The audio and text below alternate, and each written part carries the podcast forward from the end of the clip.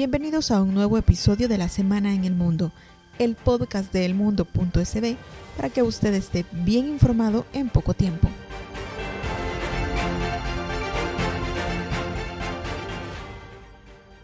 El Salvador registró esta semana un alza del índice de homicidios.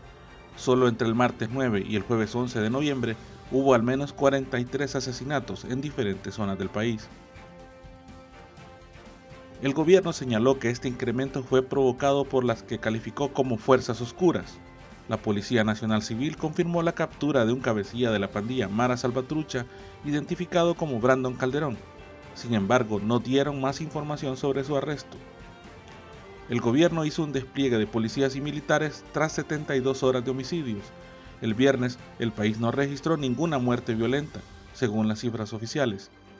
El presidente Bukele afirmó saber quiénes están detrás del alza, aunque no mencionó nombre.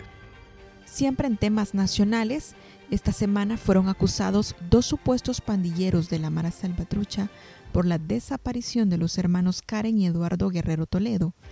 El ministro de Seguridad, Gustavo Villatoro, aseguró que la investigación que hicieron les apuntó a que los hermanos estaban vinculados a drogas y pandillas. La madre de los hermanos Guerrero negó esta vinculación y reclamó al ministro Villatoro el paradero de sus hijos, desaparecidos desde el 18 de septiembre. Luego de la audiencia inicial, ambos sospechosos fueron enviados a prisión y resguardados en el penal de máxima seguridad en Zacatecoluca. Mientras tanto, esta semana la Policía Nacional Civil y el criminalista de la Fiscalía General de la República han trabajado en una fosa clandestina encontrada en Nuevo Cuscatlán, Departamento de la Libertad, lugar donde los pandilleros habrían llevado a los hermanos Guerrero.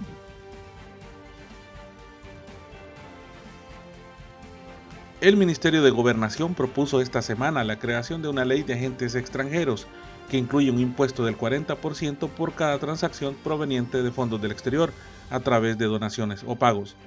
La normativa también contempla multas de hasta 10 mil dólares a organizaciones que no se dediquen a fines humanitarios, sanitarios, académicos e incluso la posible cancelación de la personería jurídica a organizaciones infractoras.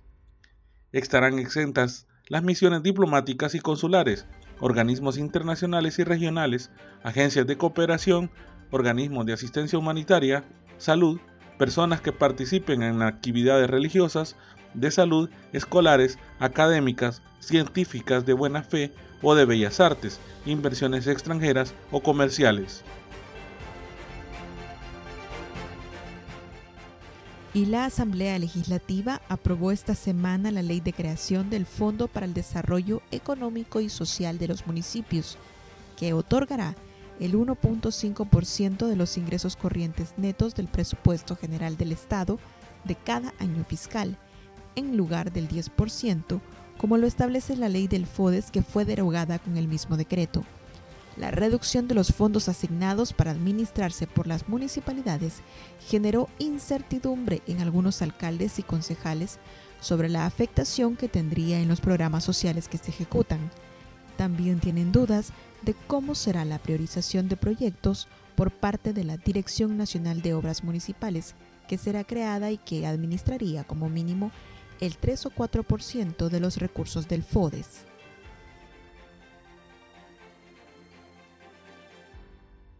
Una delegación de funcionarios salvadoreños inició esta semana reuniones con el Fondo Monetario Internacional para negociar un programa de financiamiento. Mientras tanto, el mercado reaccionó con una caída en el precio de los bonos ante la expectativa que el proceso vuelva a demorarse.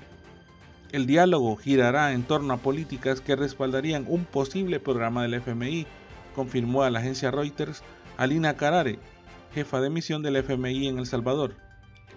Este es un nuevo intento del gobierno salvadoreño para alcanzar un programa de financiamiento con el fondo por hasta 1.300 millones de dólares, que le permitiría ordenar las finanzas públicas y tranquilizar al mercado sobre su capacidad de pago. Las negociaciones con el Fondo Monetario Internacional se encontraban avanzadas y se esperaba que el acuerdo estuviera listo a mediados de 2021, pero las pláticas se retrasaron cuando la nueva Asamblea Legislativa destituyó a los magistrados de la Sala de lo Constitucional y al fiscal general, además de la implementación de la ley Bitcoin. Esto es todo en el resumen semanal de Diario El Mundo. Le recordamos que puede leer el contenido completo de estas y muchas noticias más en www.elmundo.sb. La Semana en el Mundo es producido por Eliana Cornejo y José Barrera para Editor El Mundo. Hasta la próxima.